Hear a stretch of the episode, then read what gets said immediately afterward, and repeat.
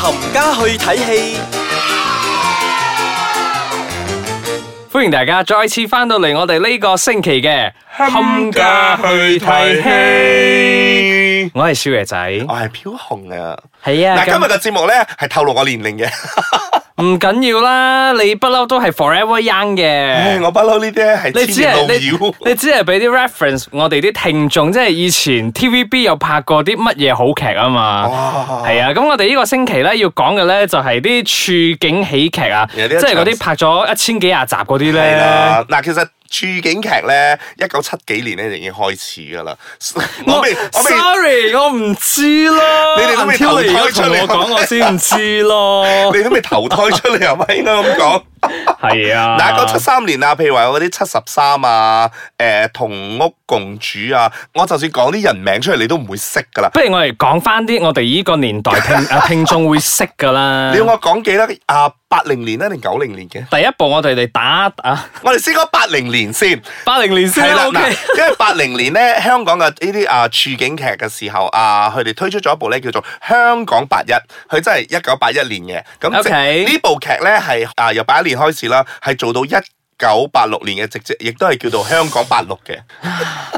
我我睇翻資料咧，有一千三百三十集咁長噶。係啊，哦咁故事咧係真係講起啊，即係當時啦，圍繞住香港嗰個社社會會啊啊，係啦，嗰啲嗰啲問題嚟嘅，咁大家係好入屋噶，所以嗰啲大啲啊 之類呢啲 咁嘅角，誒係咪大啲係啦我？之類呢啲咁嘅角色咧，係喺嗰度我出哦睇，現嘅。因為我睇翻係劇照咧，連喇叭褲都有，咁我真係大概 get 到佢嗰個年代咗。我我舉手問下先，係有冇咩演員係我哋呢個年代嘅聽眾識㗎？啊嗱，我唯一一個可以講得到嘅就係啊李成昌啦，李成昌， 不如。我望住我啲 Ice c a t c h a n 嘅同事，個個都好似 O 晒嘴咁 嗱樣。誒，OK，啊，我的夜晚 奶奶，哎呀，真係陰公喎，大家。唔緊要啦，咁我哋大家 Google 下李係啦，成我哋昌。略略地咁樣同大家介紹咗呢一部，咁我哋而家去介紹另外一部啊再嘛。嗯再跳住落啦，係再跳住落有邊一部九啊八幾年嘅時候，亦都有城市故事啦。咁啊， OK 呢個係迎接啊香港八六年嘅。咁城市故事咧，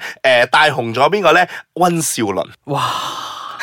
哇你 哇，真係哇，好好好歷史悠久同。埋羅家良哦，OK，OK，OK，OK。係啦，撈家佢都係喺呢部劇入邊咧，又闖出咗有少少嘅名堂嘅。其實如果我冇記錯，郭晉安都喺入邊嘅。哇！咁呢部就爭好遠咗，呢呢部咧大概有四百幾集啫嘛。係啊，，咁接住落嚟一路落嘅時候咧，誒、譬如話有啲公司三文治啊、婆媽女婿啊、少少少丈夫啊呢啲咧，咁 OK 佢嘅佢嘅壽命都唔係太長啦，都唔會去到一百集嘅。 OK 咁我哋去到九啊年代咧，誒、啊，我終於知道你要講邊一集啦，邊一部電係你講，電視劇啦你你認為我會講邊個？真情嗯，真情咧係真係比較後期啲。嗱，before 真情咧，誒、為人所知，我唔知大家仲記唔記得一部叫做《卡拉屋企》啊，吳鎮宇、李婉華 所飾演嘅香港地有幾多真字句味？冇人 OK，知啊！你故意 啦，講一大堆我哋都唔明嘅。咁當然 啦，除咗呢部之外咧，亦都有一部叫做《我愛玫瑰園》。咁呢一部咧係袁靚靚算係第一部誒、做嘅電視劇嚟㗎啦，裡面去配張兆輝㗎。我今日決定呢上半集咧，我 mute 咗我 mic 佢，即係你唔知道我唔係咪出聲。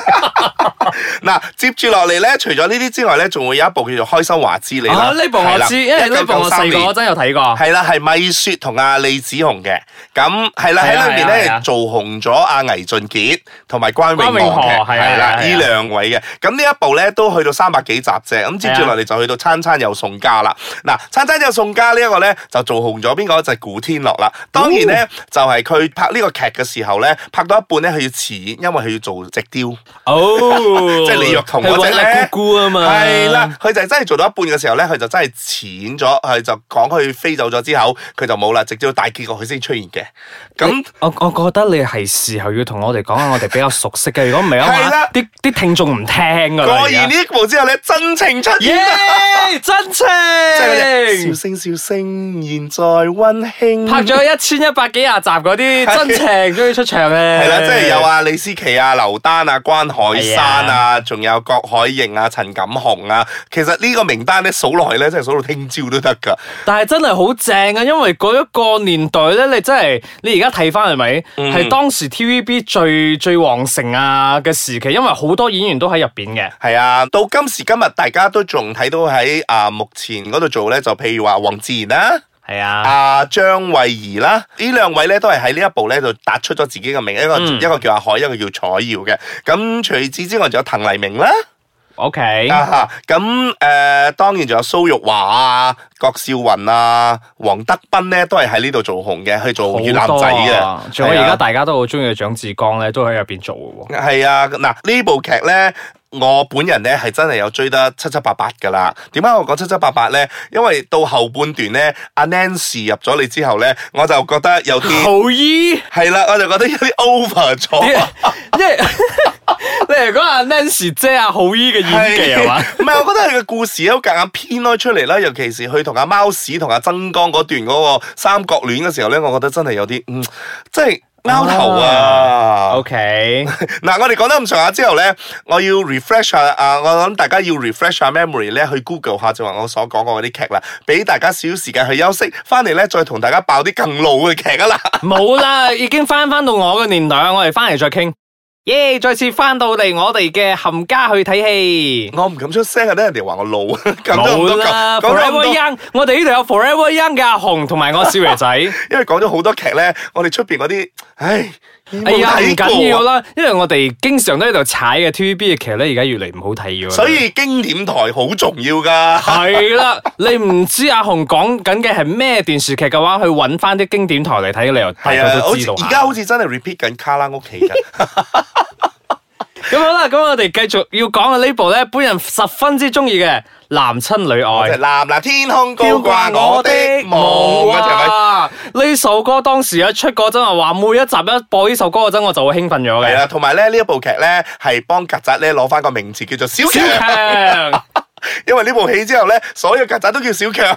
係啊，因為啊呢部電視劇入邊有你好中意嘅嘟姐係啦啦，嘟姐啦嗯仲有黃子華，大家心目中嘅男神啦，男神係啦啊，我覺得哇兩個喺呢個電視劇入邊咧，又真係啊又插到嗰個火花真係係喎好掂哎好正喎，㗎。而且又 create 咗好多金句出嚟㗎。係啊，嗱，呢部劇咧係拍咗成一百集嘅，一百集係啫，啦，雖然唔係好長，但係我覺得好正。係啊，同埋咧佢亦都係 extend 到出嚟咧係有拍舞台劇係啊添。，係唯一一部電視劇有拍舞台劇㗎。嗯，所以咧，你話咧呢啲咁樣嘅啊呢啲咁嘅處境劇咧，係的而且確係好入屋㗎，所以好多係啊演員咧係爭崩頭咧要做呢啲咁樣嘅啊處境劇㗎。係啊，咁嗯，而家好想再重温翻呢一部電視劇啊。留意經典台啦，我而家好似去代言人咁。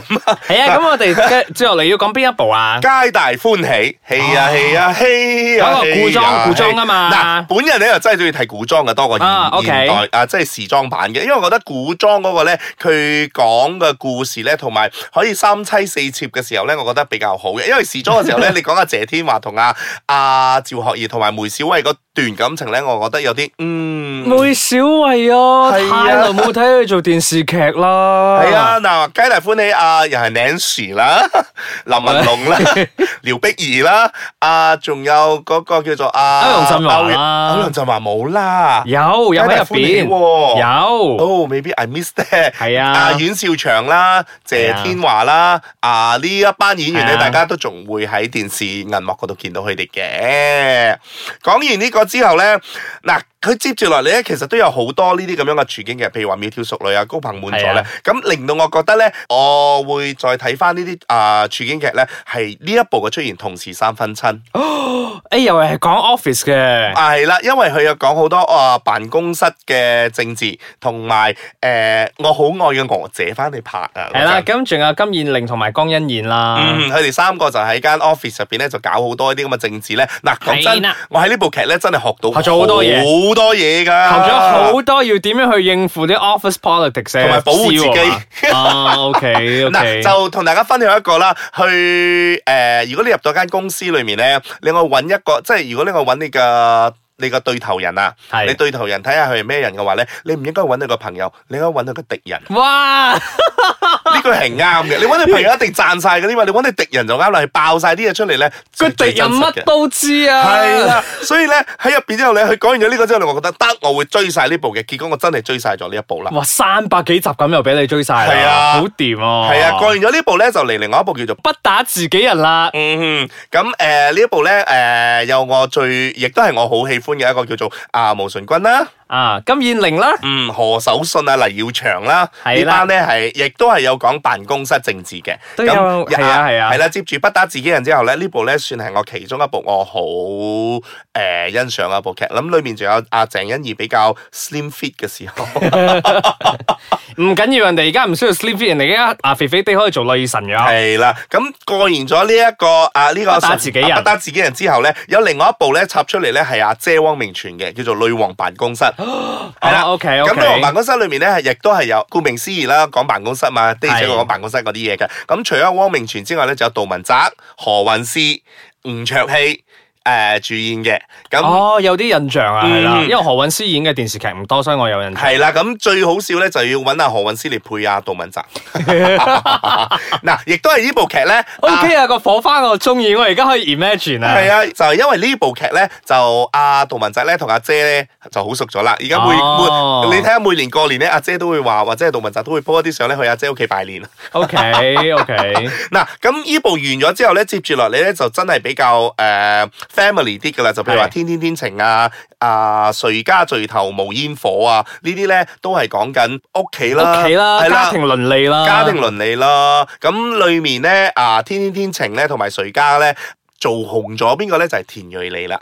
哦，O K，哇，原來佢喺呢度出嚟嘅喎。係啊，佢比較即係為人知㗎。稍微啊，稍稍微認識係㗎啦，啦。三人識嘅就係呢兩部咁樣嘅處境劇啦。咁去到近期咧，晚晚夜翻到嘅都係愛回家咯。愛回家啦，係啦，由愛回家出現嘅時候，即係第一代馬家嘅時候咧，由阿劉丹啊。係黎若賢咧，佢哋嗰班個愛回家呢個系列一出嘅時候咧，咁嚟到今時今日咧，依家嗰啲咁嘅處境劇咧，都係以愛為家呢一個名為主嘅。就譬如話完咗呢個之後咧，就有百事巴入士席，入係籍啊嘛，啦，百事入席就阿黎耀祥啦。係嗯哼，咁就帶領住大家喺嗰個電視台裏面嘅，咁到今時今日仲而家喺度播緊嘅咧，叫做《開心速遞》。